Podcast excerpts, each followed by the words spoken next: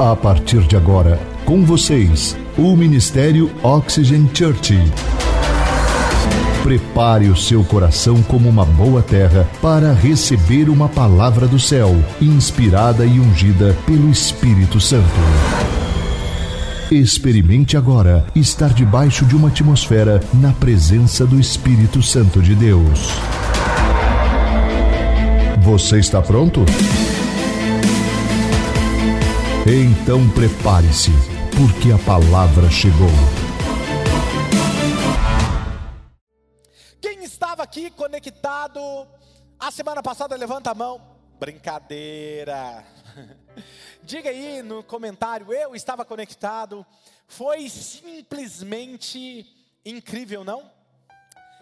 Até hoje eu tenho lido mensagens de como tem sido transformador essa série na vida das pessoas. E eu amo fazer isso, ajudar as pessoas a serem transformadas pelo poder da palavra. E se vocês imaginavam que já tinham ouvido sobre tudo nessa mensagem, se preparem porque o melhor dessa série ainda está por vir. Como eu disse no início dessa série, vocês ouvirão coisas que jamais vocês imaginavam ouvir em uma igreja, e eu estou só aguardando a hora certa, né? E hoje eu quero falar algo para vocês sobre uma das maiores referências para mim de alguém que entendeu a sua missão e o seu propósito de vida.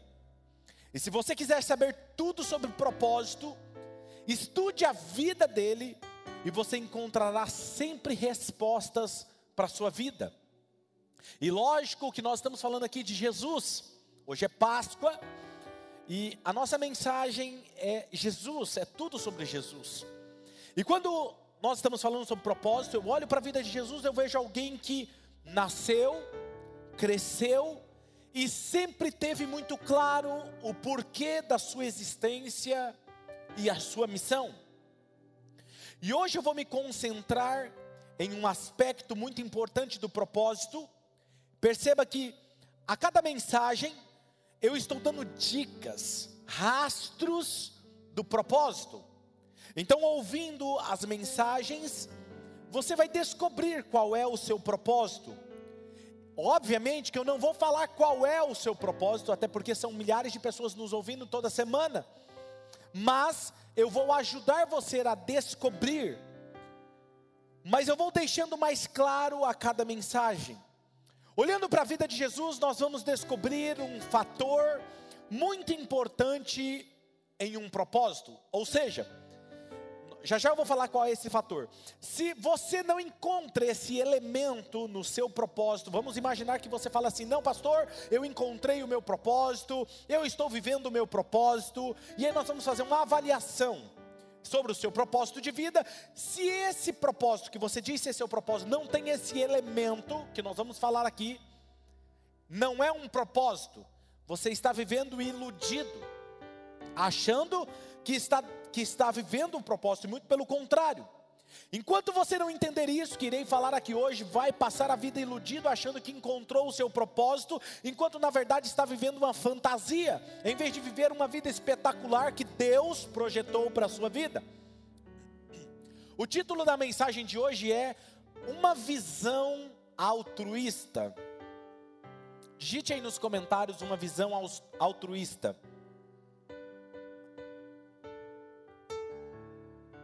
Mas antes de ler, de dar início aqui a essa mensagem, eu quero ler um texto com vocês que está em João, capítulo 18, versículo 37, que diz assim: Pilatos está tendo uma conversa com Jesus, e ele diz assim: Então você é rei, disse Pilatos. E Jesus respondeu: Tu dizes que eu sou rei. De fato, olha isso que incrível, gente. Por essa razão eu nasci, e para isto eu vim ao mundo, para testemunhar da verdade, e todos os que são da verdade me ouvem. Por esta razão eu nasci, e para isto eu vim ao mundo. Imagine que Deus, um Deus, que veio à terra com uma visão clara, um sonho, que para a humanidade entender, ele tomou forma humana e viveu entre nós.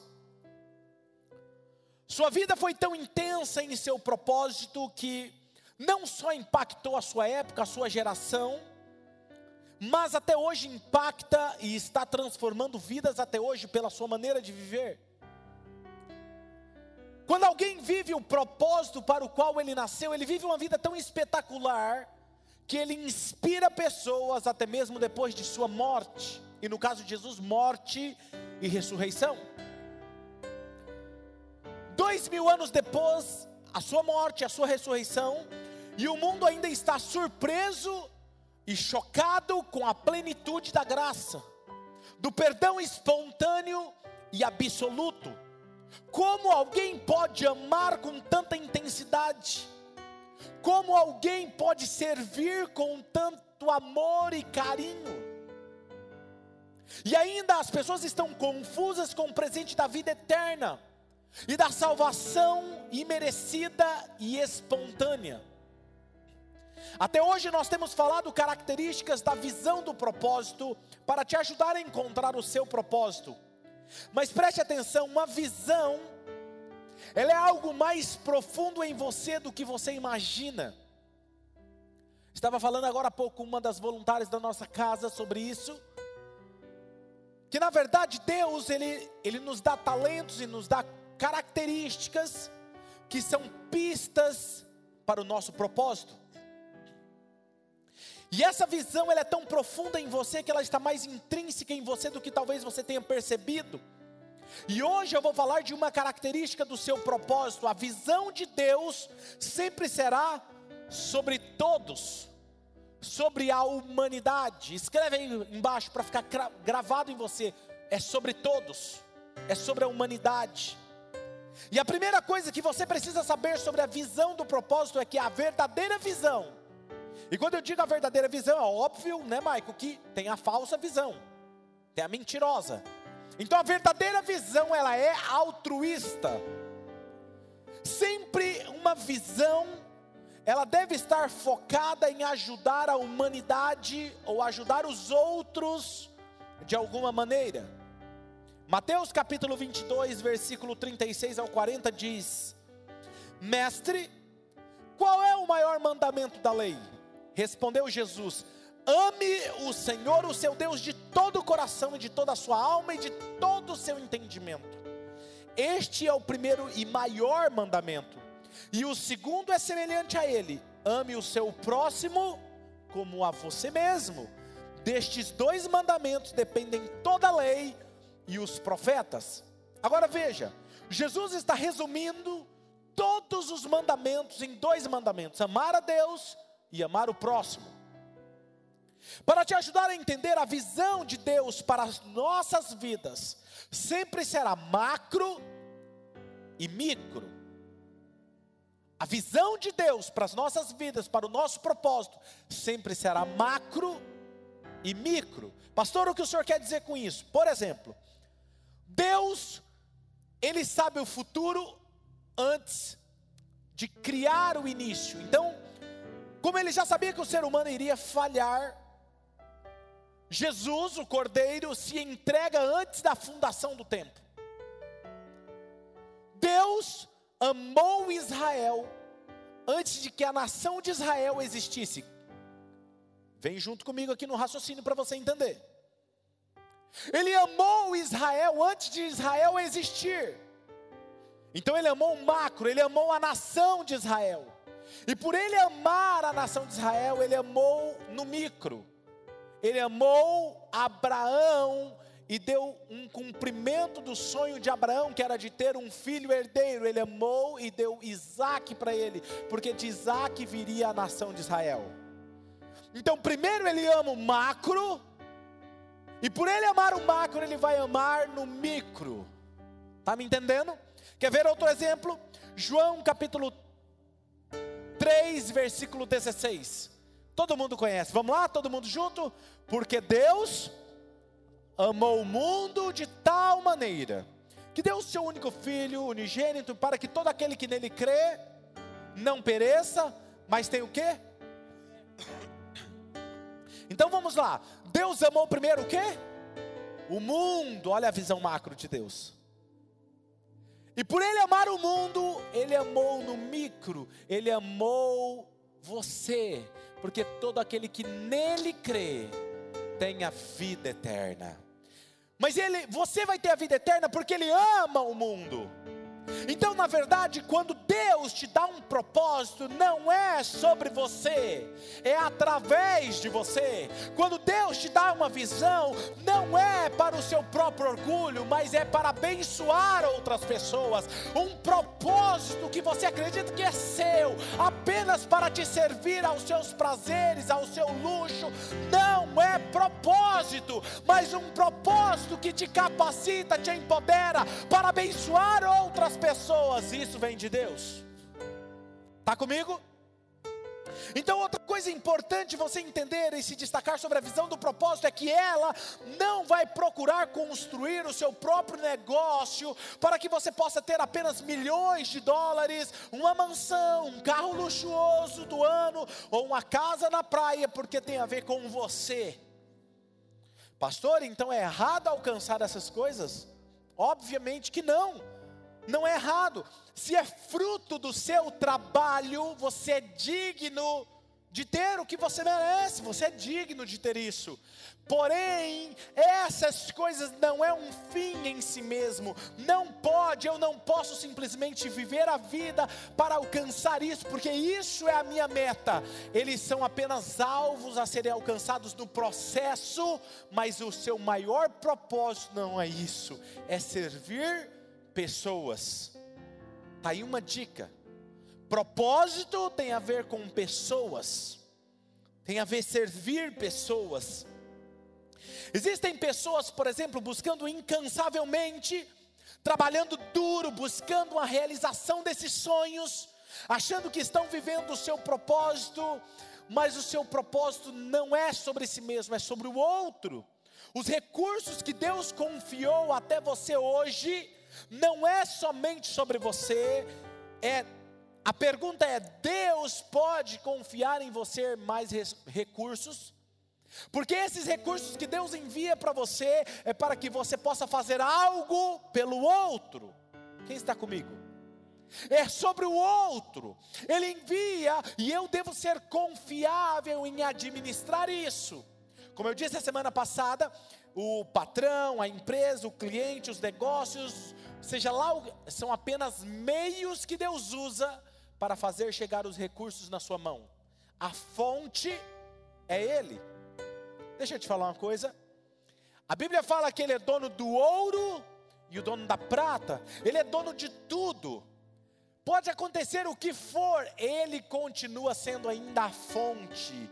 Ele pode mudar o meio pelo qual essa, essa, esse suprimento, essa fonte vai chegar até você, mas ele continua sendo a sua fonte. Então você precisa orar, confiar em Deus e descansar em Deus, porque ele vai enviar o recurso se você é confiável a ele, como ele fez com José. No dia que José foi confiável em administrar, as finanças, ele deixou as finanças de uma nação inteira na mão de José, porque ele sabia que aqueles recursos iriam abençoar a nação de Israel. Está comigo? Então agora veja bem: existem pessoas que buscam isso, trabalham duro por isso, mas não são confiáveis. É bem possível que a sua visão inclua, sim, obter grande soma em dinheiro. A diferença, no entanto, está na sua motivação e atitude em relação ao dinheiro. A sua perspectiva em relação às finanças deveria ser centrada em Deus e não em você mesmo. Toda a sua vida precisa estar centrada em servir e não ser servido. Ouça o próprio Jesus falando sobre a visão e o propósito dele de vida. Lucas capítulo 19, versículo 10 diz o seguinte: Pois o filho do homem veio buscar e salvar o que estava perdido. Jesus, em outras palavras, está dizendo: Não me distraia com mais nada, por favor, não me distraia. Porque foi para isso que eu nasci, para buscar pessoas perdidas e conectar elas de volta a Deus. João 10,10 10, ele vai dizer: O ladrão vem apenas para roubar, matar e destruir. Eu vim para que elas tenham vida e a tenham plenamente. Jesus está dizendo dizendo, em outras palavras, o meu propósito é muito claro. Eu sei o que eu estou fazendo aqui. E eu, olha só, eu não perco tempo com mais nada além de focar nisso. Jesus era focado. Jesus sabia o porquê ele estava aqui. Sabe por que você faz muitas coisas e fica buscando cada vez mais buscar coisas para fazer? Porque você não sabe por que você está aqui ainda. E deixa eu te ajudar aqui com uma coisa. Por exemplo, eu já disse isso outras vezes, só para elucidar mais. Se eu sou chamado para ser pastor, para conectar pessoas com Deus, por que eu vou estudar sobre qualquer outro assunto? Por que, que eu vou fazer? É, não, é porque, na verdade, eu vou fazer um curso, um exemplo, como eu vivi, já fiz isso. Vou fazer um curso de hardware, de informática. Não de software, eu vou, eu vou estudar sobre isso. Mas por que, pastor? Não, é porque eu preciso me aprofundar nisso. Não, mas isso não tem nada a ver com o meu propósito. Não, eu vou ser jogador de basquete. Não, eu vou ser piloto de avião. Não, eu vou ser isso. Tá cheio de gente perdida. Sabe por que você está perdido? Porque você não sabe o porquê você está aqui. Porque no dia que você descobrir por que você está aqui, você descobre o que você não tem que fazer. Isso te traz paz e te traz tranquilidade. Quando alguém fala assim, você tem que fazer isso, você fala assim, não, eu não tenho que fazer isso. Porque eu sei o porquê que eu estou aqui e eu sei o que eu preciso fazer. Jesus diz em João 10, 18: Ninguém atira de mim, mas eu a dou por minha espontânea vontade. Eu tenho autoridade para dá-la ou para retomá-la. Esta ordem eu recebi do meu Pai. Em outras palavras, Jesus está dizendo: Ele, e somente Ele, determina a minha missão de vida, mas ninguém determina a minha missão de vida. Quando você sabe o porquê Deus te criou, não é as pessoas que vão dizer o que você tem que fazer. Não é o governo, não é a pressão, não é as circunstâncias que vai mudar você. Agora o que acontece? O que a pessoa fica inquieta, angustiada, triste, preocupada, com medo, porque ela não sabe quem ela é ela não tem a visão do futuro, ela não tem a visão final. Quando você não tem a visão final, obviamente você vai ficar preocupado no processo. Outro dia alguém me perguntou, bem no início, agora não me pergunto mais isso, mas logo começou esse negócio do, né, do, do, vírus e começava a falar, pastor, mas o senhor não vai fazer isso, não vai se preocupar com isso. E, e falei, falei, cara, eu não estou pretendendo pegar. Eu não ando de manhã falando assim, olha, hoje eu acho que eu vou pegar. Não, eu não estou preocupado. E se pegar, pastor? Tá tudo bem, nós vamos lidar bem com isso. Eu vou lidar com isso. E se o senhor morrer? Tá tudo bem também. Porque o viver para mim é Cristo e o morrer para mim é lucro. Apóstolo Paulo disse isso.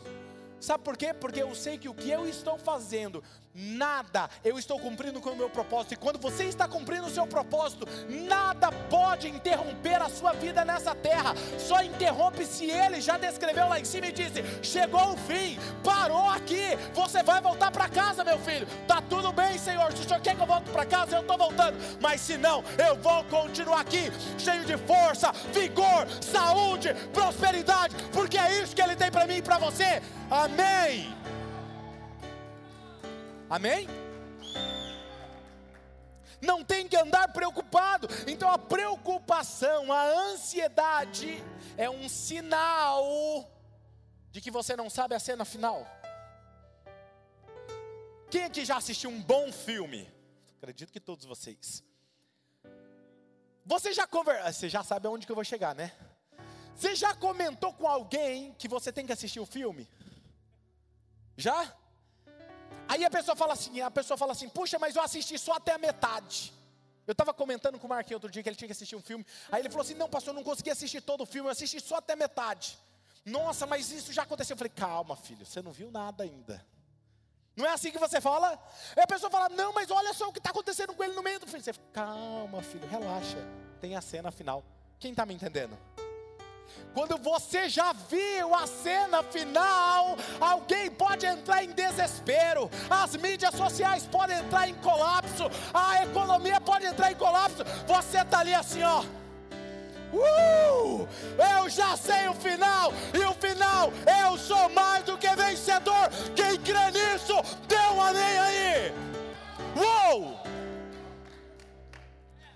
Sabe isso, essa convicção que faz a diferença? Jesus sabia. Jesus sabia, ele sabia o que ele estava fazendo aqui. E quando levaram ele para a cruz, a dor, a pressão, a angústia, tudo que pressionaram e fizeram com ele, ele ficou em silêncio. Ele sabia o resultado final. Nós podemos andar angustiados quando nós não sabemos o final e a promessa final. Agora preste atenção no que eu irei falar. Você precisa entender uma coisa: ver as suas finanças como um recurso que Deus proveu para cumprir com a visão da sua vida. Escute o que eu irei falar agora, porque eu quero falar algo forte agora para você, preste atenção. Existem pessoas muito ricas e outras muito pobres, umas com muito dinheiro e outras com pouco dinheiro, quase nenhum dinheiro. Porém, há algo comum entre elas estas duas classes estão submersas em uma angústia e tristeza profunda. Veja que a solução não está no dinheiro, está naquilo que você faz com a sua vida. O que eu faço com a minha vida traz estabilidade emocional para mim, não é o dinheiro. Por que você vive? Por que você está aqui nessa existência? A segunda coisa que você precisa saber é que não é somente sobre você, não é sobre mim. Mateus 20, 28, como filho do homem, Jesus disse que ele não veio para ser servido, mas para servir e dar a sua vida em resgate de muitos. Jesus sabia o que ele estava fazendo aqui. Quem entende o seu propósito sabe que ele está aqui para servir, ele não está aqui para ser servido. Enquanto você não entender que cumprir com a visão para a qual você nasceu não é somente sobre você, você vai continuar buscando se satisfazer com coisas transitórias, vai entrar em uma busca desenfreada, em autorrealizar-se, mas nunca será feliz. Por isso que muitas pessoas, preste atenção, por isso que muitas pessoas compram, compram, compram, mas elas continuam vazias Quer ver um exemplo? Eu estava pensando hoje, estudando a palavra hoje, e eu estava pensando sobre o jovem rico, Maico. Jovem rico chega em Jesus, olha que interessante, eu, eu, eu nunca tinha percebido por esse olhar, esse prisma. E ele chega em Jesus e fala assim: Jesus, o que eu posso fazer para herdar a vida eterna? E Jesus diz para ele assim: cumpra com os mandamentos, e você terá a vida eterna. Ele falou: Não, mas isso aí eu já cumpro desde a minha infância, eu estou de boa. Eu já amo meu pai, eu honro, eu faço isso, faço aquilo outro. Jesus, sabendo do que havia no coração dele, olha isso. Jesus, muito bem, pega toda a riqueza que você tem, vende e dá aos pobres, aos necessitados, e vem segue-me. Agora preste atenção, diz que o jovem saiu triste, eu nunca tinha olhado para esse prisma, Michael, com a visão do propósito. Olha só, as palavras, em outras palavras, o que Jesus estava dizendo para ele é, era o seguinte: meu jovem, não é sobre você. A vida eterna, o seu propósito não é sobre você. O que, que ele queria de Jesus? Jesus, eu quero a vida eterna. Eu quero a vida eterna. Não é sobre você. Cheio de gente que fala assim: venha nós, Deus, eu quero isso, Deus, eu quero isso. Deus está falando hoje para você: não é sobre você. No dia que você entender que não é sobre você, eu envio tudo o que você precisa e muito mais. Não é sobre você, é sobre os demais. E aí ele vira em outras palavras e diz para aquele jovem: é sobre o que você faz com os seus recursos é sobre os outros, vende e dá para quem precisa. Faça alguma coisa com seus recursos. Era isso que Jesus estava falando. Era proibido ele ter riqueza? Obvia, obviamente que não. Mas era o que ele fazia com os recursos que ele tinha. Era o propósito pelo qual ele existia. Então, quando Deus envia os recursos para você, o que eu faço com isso? Eu empodero a visão para que isso aconteça. Eu vou fazer com que essa mensagem, no meu caso, chegue a milhares e milhares de pessoas.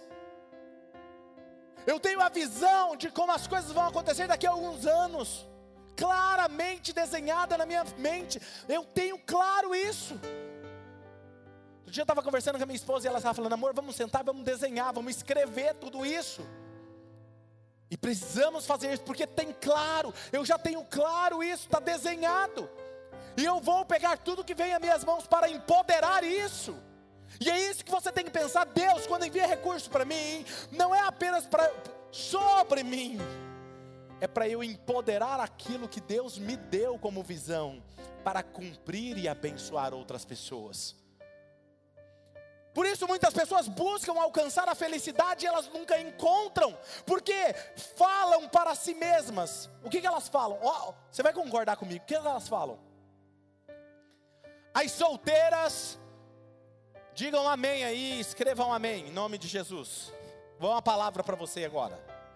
Receba. Ai, pastor, eu vou ser feliz quando eu casar com aquele príncipe encantado. Não, aí os irmãos, os irmãos aí solteiros, digam um amém. Ó, oh, no seu caso eu sei que você é diferente, meu filho, você é focado no propósito, né? Olha só. É como se o Marco estivesse falando assim: "Não, pastor, eu vou ser feliz quando eu casar com aquela princesa". Deixa eu falar uma coisa para você, sabe quando você vai ser feliz? Nunca. Porque a sua felicidade não está em um ponto estático da sua vida. Não, pastor, eu vou ser feliz quando eu tiver aquela casa, Mike. Eu tenho uma casa do sonho, eu vou construir aquela casa.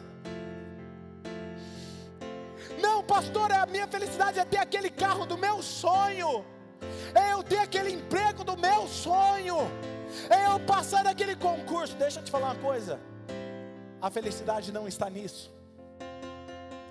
Está cheio de pessoas que acham que aquilo é a felicidade. Elas lutam, lutam, lutam, lutam. Quando chegam ali, elas descobrem que não é aquilo. Porque a felicidade não está em um ponto para ser alcançada, a felicidade está no processo daquilo que você faz para realizar o seu propósito. Pastor, o senhor não vai ficar feliz quando o senhor terminar e inaugurar a arena? Lógico que eu vou estar feliz, mas a minha felicidade não está nisso, a minha felicidade. Hoje eu estava no Facebook mexendo na minha página. E eu encontrei o primeiro culto da Oxygen. Primeiro culto da Oxygen. Online. Ao vivo. Hã? É a Oxygen nasceu online. Tava, sabe quantos membros? Quatro. Era eu de camisa social, misericórdia. A minha esposa o Hanan do lado e a Radassa do outro no sofá. E eu pregando para o mundo. Primeiro culto online. É histórico. A minha felicidade está no dia que Deus enviou a primeira pessoa. E como nós estamos hoje, a minha felicidade está no processo, não em alcançar algo. Quando você entende isso, você descobre que você pode ser feliz agora e não amanhã. Então tome uma decisão: eu sou feliz e ninguém pode mudar isso. Eu sou feliz. Então, quando você levantar amanhã, diga: Eu sou feliz. Olha no espelho e diga: Eu sou feliz. Quando estiver no trânsito e alguém cortar sua frente e querer te irritar, diga: Eu sou feliz. E ninguém pode mudar essa verdade. Eu sou feliz. É uma decisão. Tem alguém comigo aqui, por favor? Sabe, quando você busca algo definido, acaba por limitar a sua felicidade. Mas a felicidade está na jornada enquanto você cumpre o seu propósito. Logo, quando eu entendo isso, eu descubro que eu posso ser feliz hoje enquanto eu realizo o meu propósito. Por isso, você nunca vai encontrar alguém que sabe e está vivendo o seu propósito. Você já você conhece ou já viu alguém na mídia ou já leu sobre alguém que tem um propósito? Que sabe qual é o propósito? Você nunca vai ver essa pessoa cabisbaixo, triste, deprimido. Sabe por quê? Porque a felicidade dele ou dela não tem a ver com os recursos, não tem a ver com o que está acontecendo na vida dela, em volta dela, não, não. A felicidade dela está em ela fazer aquilo pelo qual ela nasceu para fazer. Jesus era a pessoa mais feliz dessa terra porque ele sabia o que ele estava fazendo. E o pessoal, não, nós vamos prender, você, nós vamos aqui, ó, olha só, você não está vendo que negaram você, venderam o seu próprio discípulo. E ele está tudo bem. Eu sei o que eu estou fazendo aqui. Não é sobre mim, é sobre eles. Hã? Se quer abnegação melhor do que essa? Enquanto um líder, você que é líder que está me assistindo, enquanto você não entender que não é sobre você, é sobre os outros, você não entendeu o Evangelho. A visão é a única coisa que trará autorrealização. Eu atendo muitas pessoas, sabe, que não aguentam mais ir trabalhar é uma experiência angustiante para elas. Por quê? Porque dia após dia elas estão fazendo o que elas detestam. Enquanto vocês não estiverem fazendo o que nasceu para fazer, vai se sentir frustrado e angustiado. Provérbios 19, 21 diz: Muitos são os planos do coração do homem, mas o que prevalece é o propósito do Senhor. Não importa o que você esteja realizando, se não for o que Deus quer de você, não se sentirá completamente realizado. Por quê? Porque o verdadeiro sucesso não tem a ver com realização. Eu conheço pessoas que são bem-sucedidas, mas não são realizadas. Por isso Jesus era a pessoa mais feliz, pois ele sabia o que estava fazendo aqui. Ele acordava cedo todos os dias. Você vai olhar na Bíblia, na palavra, vai dizer, ele levantava cedo para estar com o Pai. Ele não tinha onde reclinar a sua cabeça. O tempo que ele tinha, ele descansava no barco. Ele andava no meio da multidão. Nossa, mas devia ser gostoso, né? Pregar para uma multidão, né? Milhares de pessoas ouvindo, milagres acontecendo. Mas olha só como uma pessoa que entende quem ele é. Olha isso, Maico. Ele deixa a multidão, entra num barco, atravessa o mar da Galileia e vai atrás de um homem chamado endemoniado de Gadareno. Por causa de um, ele deixa uma multidão e vai com o mesmo amor atrás de alguém, porque ele entendia que era sobre os outros e não sobre ele. Quando eu olho para Jesus, me constrange esse amor. E quando ele encontra aquele endemoniado, o texto diz que ele se lança aos pés de Jesus. E sabe qual é o termo ali? Proscunel. Sabe o que significa proscunel? É um termo usado para adoração. Mas ele era um homem endemoniado. Como é que ele poderia estar adorando? Escute o que eu vou te falar agora. Nunca permita que as suas falhas e as suas imperfeições de adorar a Ele, porque a sua adoração não tem a ver com você, mas com aquele que é adorado. Ele se prostra diante de Jesus, Jesus expulsa, liberta aquele homem, e diz o texto que a cidade inteira veio ver o homem sentado do lado de Jesus. São, existem pessoas na vida que nunca iriam querer ser vista perto de alguém que era endemoniado. Mas Jesus não tinha problema com a sua reputação. Por que ele não tinha problema com a sua reputação? Porque não era sobre ele. Pode falar o que quiser. Quando olham para a nossa igreja, dizem: Ah, essa igreja é tal, e estigmatiza ela como tal. Não, não, não, não, não. O pastor, o pastor agora está andando com os adúlteros. O pastor agora está andando com os homossexuais. O pastor agora está andando com os de pá virada. Essa é a fala. Podem falar o que quiserem, está tudo bem. Não é sobre mim, é sobre eles. A nossa igreja é sobre pessoas, é sobre aquele que é adorado e sobre pessoas falhas, sobre pessoas imperfeitas. Nós amamos a Jesus e amamos pessoas. Sabe? Deixa eu te fazer uma pergunta. Por que que você acorda todos os dias?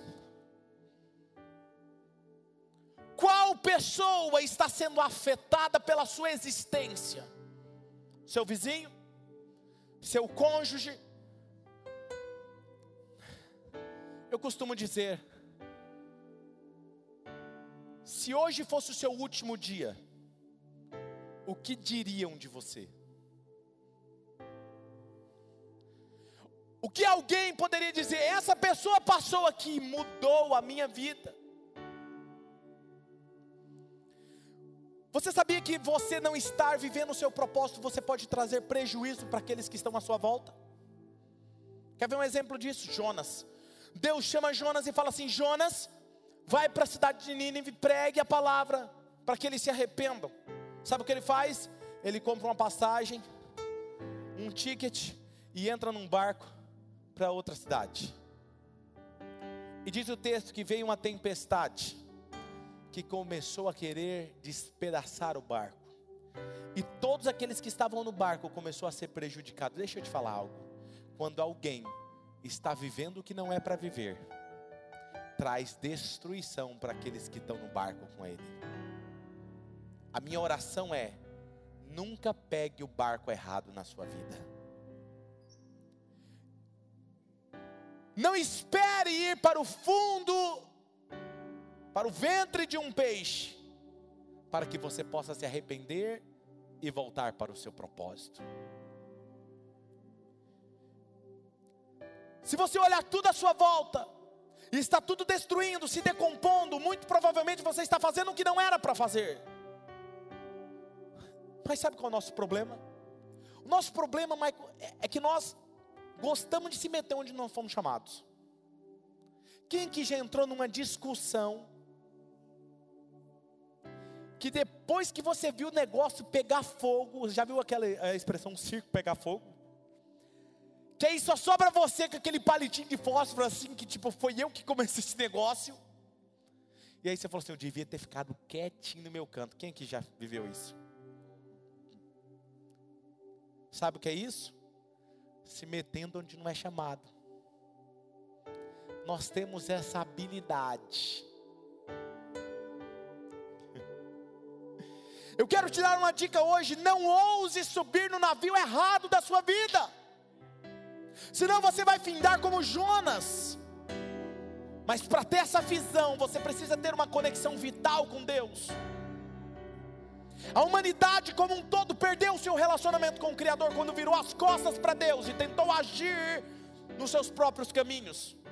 E aí veio Jesus com uma missão. Qual era o seu propósito? Salvar o que se havia perdido. Lucas 19, 10: Pois o filho do homem veio buscar e salvar o que estava perdido. Agora preste atenção aqui comigo, estou caminhando para o final. Deus está tão comprometido com o propósito da sua vida, que Ele providenciou a salvação em Jesus para a sua vida. Ele disse: eu não vou perder aquilo que eu planejei para você por causa das suas falhas. E eu estou tão comprometido que esse propósito aconteça na sua vida, que eu já providenciei a solução para a sua vida, Jesus.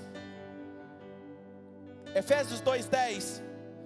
Porque somos criação de Deus, realizadas em Cristo Jesus para fazermos, leia comigo, boas obras, as quais Deus preparou antes para nós as praticarmos. Percebam a coisa: nós não somos salvos porque fazemos boas obras, somos salvos para fazer boas obras. E eu só faço boas obras quando eu estou vivendo o meu propósito. Entendeu? Algumas pessoas de forma errônea acreditam que Deus tem pressa de levar ela para o céu. Ai, eu tô, eu, Deus quer levar a gente logo para o céu. É. Se isso fosse uma verdade, quando você aceitava Jesus assim, ó. Quem quer entregar a vida para Jesus? A pessoa levantava a mão, já caía dura, morta. Pronto, já garante a salvação, já leva para o céu. Não é? Mais fácil. Agora presta atenção. Para que, que Deus vai ter pressa de ter você lá? Se Ele tem a vida eterna para estar com você. Vou te fazer a segunda pergunta: por que, que Ele vai ter pressa de te levar para o céu? Se você é muito mais prejuízo para o inferno aqui nessa terra. Quanto mais você vive aqui, mais você salva pessoas. Quanto mais saudável você é aqui, mais afeta o inferno. Está me entendendo? Então não pense você que Deus está com pressa. Não, não, fica tranquilo dá a sua hora. Na hora que chegar, Ele vai fazer assim. Chegou a hora, volta para casa. Com certeza, nós estamos aqui para cumprir com a missão que Ele nos deu. Servir é um ato de maior grandeza. É o terceiro ponto dessa mensagem. Mateus 20, 28 diz: Como o filho do homem que não veio para ser servido, mas para servir e dar a sua vida em resgate de muitos. A outra chave para entender a visão do seu propósito é perceber que ele é tanto pessoal quanto corporativa. Deus vai te dar uma visão para completar e abençoar outras pessoas. Quando Deus chama Moisés para libertar o povo dele do Egito, ele coloca Josué. E a visão que ele tinha como Josué estava debaixo de uma outra visão, mas ele não sabia mas ele seria o sucessor de Moisés. Certa vez o presidente dos Estados Unidos foi até a NASA quando eles estavam preparando aquele foguete para subir e levar o homem até a lua. Eu não me recordo agora qual era o presidente, mas diz a história, a biografia deles que quando ele está passando, ele encontra o zelador e o zelador está limpando e o zelador com um sorriso, ele falou assim: "O que você está fazendo?" Sabe o que o zelador falou? Estou limpando o chão. Obviamente que não foi isso. Ele falou assim: Eu estou ajudando a levar o homem até a lua. Quando você sabe o que você está fazendo, não é pequeno demais o que você faz, porque você sabe que aquilo que você faz tem a ver com um todo. Jesus disse em Mateus 20, 26: Mas entre vocês não pode ser assim, pelo contrário, quem quiser ser importante, que sirva os outros. Qual era a palavra? Em outras palavras, Jesus estava dizendo: quem entendeu o seu propósito, que sirva os outros. O que nós fazemos, fazemos por pessoas.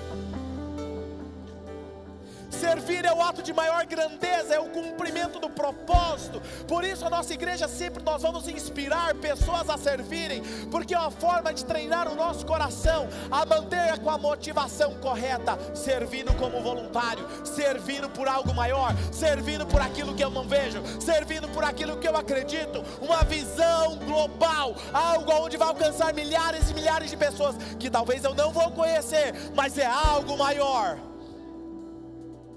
servir. E um dos sinais que você entendeu porque você está aqui, porque você existe, é quando alguém começa a servir como voluntário. Pastor, somente na igreja? Obviamente que não. Quando você serve na rua, quando você serve no trabalho, e principalmente quando você serve em casa. Deixa eu te fazer uma pergunta. Você serve em casa? Servir é atender às necessidades de alguém. Quando a esposa liga e fala assim: Amor, eu preciso de você. Garanto para você que eu, muitas vezes eu tive que trabalhar o meu coração e o meu ego com isso. Minha esposa me amava me ligar. Mas sim, onde você está? Quando ela faz essa pergunta, eu já sei o que vem depois.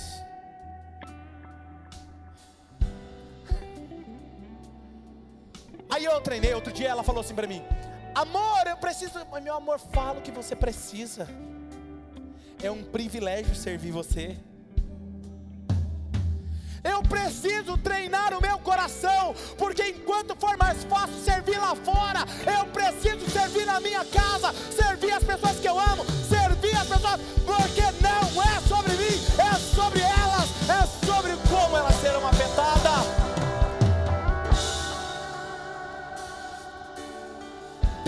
vai reunir os seus dons, os seus talentos, para fazer algo maior, vai reunir o seu tempo, a sua energia, os seus recursos financeiros, o seu poder criativo para fazer uma visão maior e ampla, ser conectada. Quer ver um exemplo? A Arena Oxygen. Você acha que eu sei fazer tudo? Obviamente que não. Deus vai usar os talentos de todos vocês, como tem feito até hoje, para conectar, para fazer algo maior.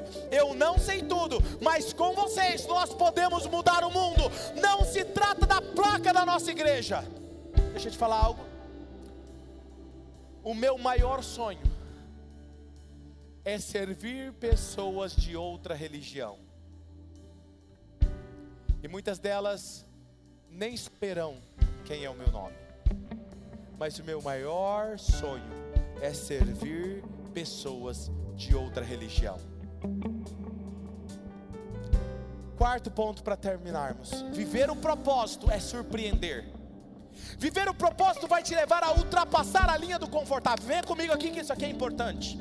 Viver o propósito é ultrapassar a linha do confortável. Viver o propósito é servir mesmo que não seja confortável. Não seja reconhecido num primeiro momento. Lucas 23, 34, Jesus disse: Ele estava lá na cruz e ele disse: Pai, perdoa-lhes, pois eles não sabem o que estão fazendo. Então eles dividiram as suas roupas e tiraram sorte. Jesus sabia porque ele estava ali. Ele entendia que estava fazendo aquilo por pessoas, porque eles não conheciam e não reconheciam, mas ele estava disposto a passar a linha do desconfortável e ir até a cruz. Alguém comprometido com a visão sempre está disposto a dar a sua vida por aquela causa. E você, a minha pergunta é: olhe para qualquer pessoa que alcançou o seu, alcançou o seu propósito e se pergunte: essa pessoa fez tudo isso na sua linha de conforto? Então por que que você está procurando uma zona confortável na sua vida? E você, você está disposto a ultrapassar a linha do seu conforto? Aquilo que é confortável,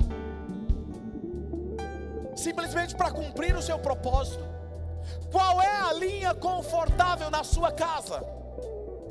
Qual é a linha confortável que hoje está te segurando de cumprir o seu propósito? Ou você irá desistir de fazer aquilo que você nasceu para fazer?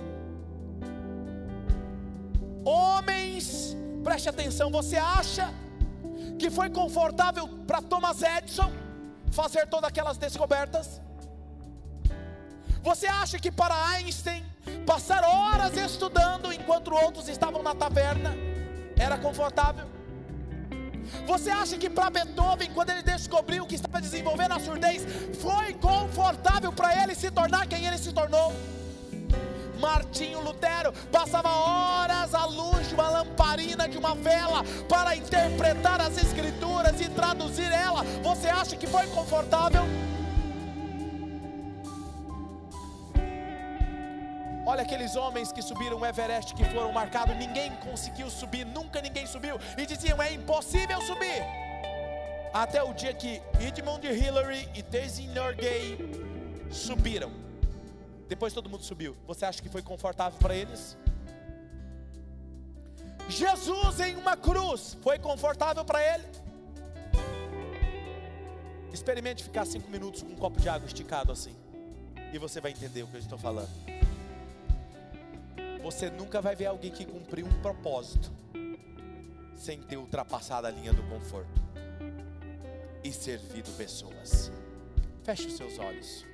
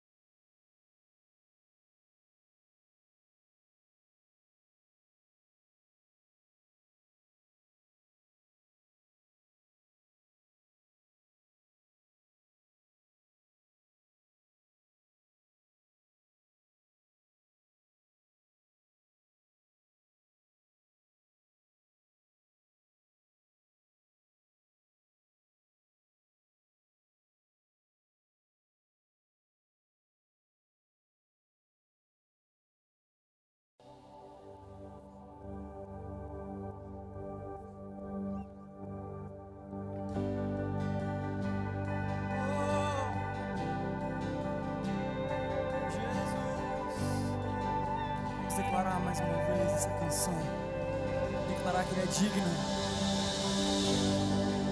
Digno desta canção, só Tu és Senhor. Digno do meu louvor, só Tu és Senhor. Digno da minha vida, Tu és Senhor. Ó, oh, eu sou Teu.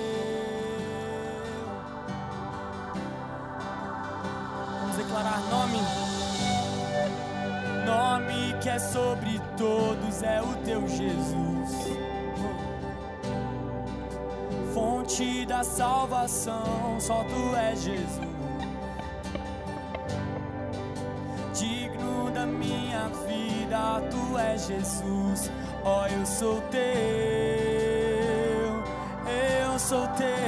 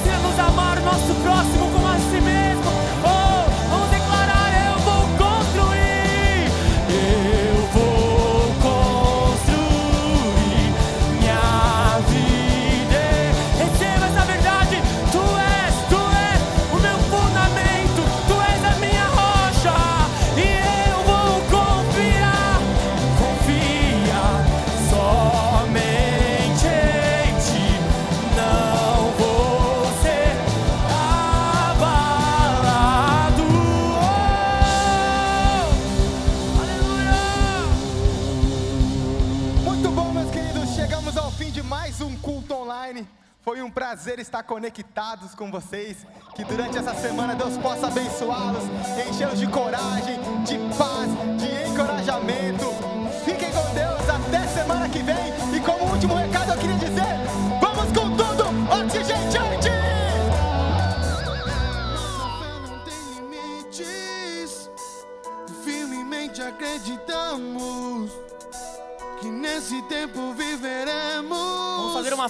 você Tudo está aí. que tínhamos sonhado uh!